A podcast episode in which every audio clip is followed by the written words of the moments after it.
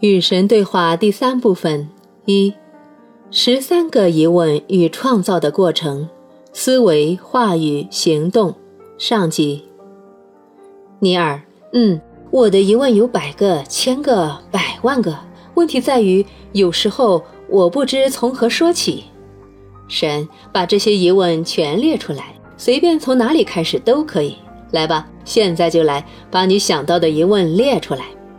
尼尔，好吧，有些会显得非常简单，非常普通。神，别再给你自己下判断，把它们列出来就好了。尼尔，行，嗯，我现在想到的就是这些：一，我的生活什么时候才能平步青云？要怎样才能时来运转，甚至取得小小的成功呢？这种凄惨会终结吗？二。我要什么时候才能学会得心应手地处理各种关系？是否有办法可以在那些关系中找到快乐？那些关系非得总是如此棘手吗？三，我在生活中为何总是赚不到足够的钱？我的余生注定要如此穷困吗？是什么导致我无法实现我在这方面的全部潜能呢？四，在生活中。我为什么不能以从事我真正想做的工作来谋生呢？五，我要怎样才能解决那些我遇到的健康问题呢？我前三辈子饱受许多慢性疾病的折磨，这些疾病为什么在今生还不消失呢？六，我来到人世要学习的业力功课是什么？我将要掌握些什么呢？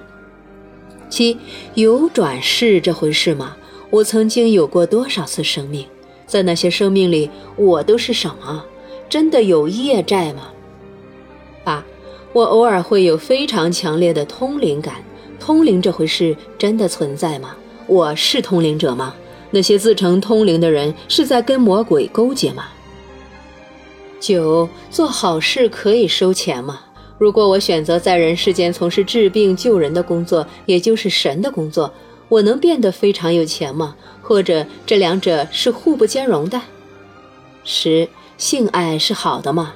告诉我吧，这种人类经验背后的真正意义是什么？性爱如同某些宗教所说，纯粹是为了生儿育女吗？通过否定或者转化性能量，真的能够达到神圣或者光明的境界吗？没有爱可以性交吗？可以纯粹为了身体的快乐而性交吗？十一，假如我们必须离性爱越远越好，那你为什么还要创造出如此美好、如此神奇、如此强大的人类经验呢？怎么会这样呢？说到这个，为什么所有好玩的事情不是违背道德，就是有悖法律或者有害健康呢？十二，其他星球上有生命吗？曾经有外星人来过地球吗？我们现在正遭到外星人的监视吗？在有生之年，我们是否能够看到外星生物的证据？那些确凿无疑、不容反驳的证据？各种生命形式都有其自身的神吗？你是万物之神吗？十三，乌托邦会在地球上出现吗？神会履行他的诺言，献身给地球人吗？有基督重返这回事吗？世界会终结吗？圣经预言的世界末日是真的吗？有没有真正的宗教？如果有的话，是哪个呢？这只是我疑问中的少数几个。正如我说过的，我的疑问有上百个，其中有些让我感到难为情，他们显得太浅显了。但请你逐一回答吧，让我们来谈论他们。神说：“很好，那我们就开始了。别为这些问题道歉，这些问题世上的男女已经问了数百年。”如果他们是愚蠢的问题，那就不会被世世代代的追问。所以，让我们来看看第一个先。我创设了各种宇宙规律，以便你们能够拥有、创造你们选择的东西。这些规律不可能遭到违背，也不可能被忽略。即使是当下在阅读这些问题的时候，你也遵从着这些规律。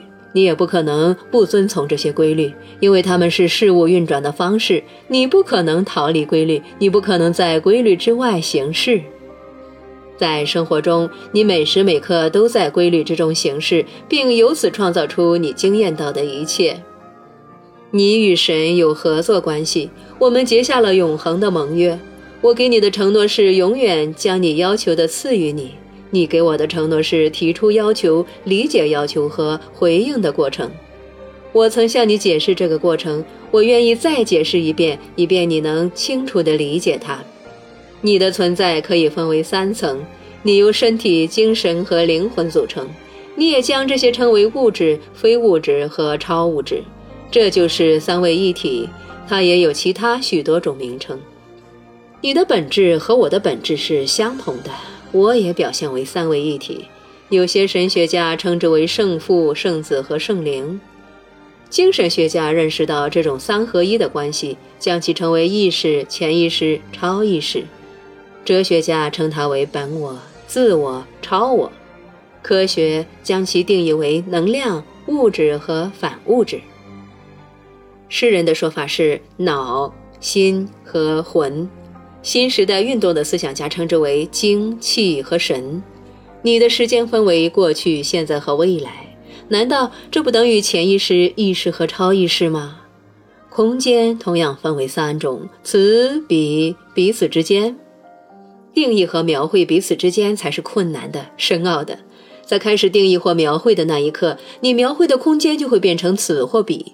然而，我们知道这种彼此之间是存在的，正是它隔开了此和彼，正如永恒的如今隔开了从前和以后。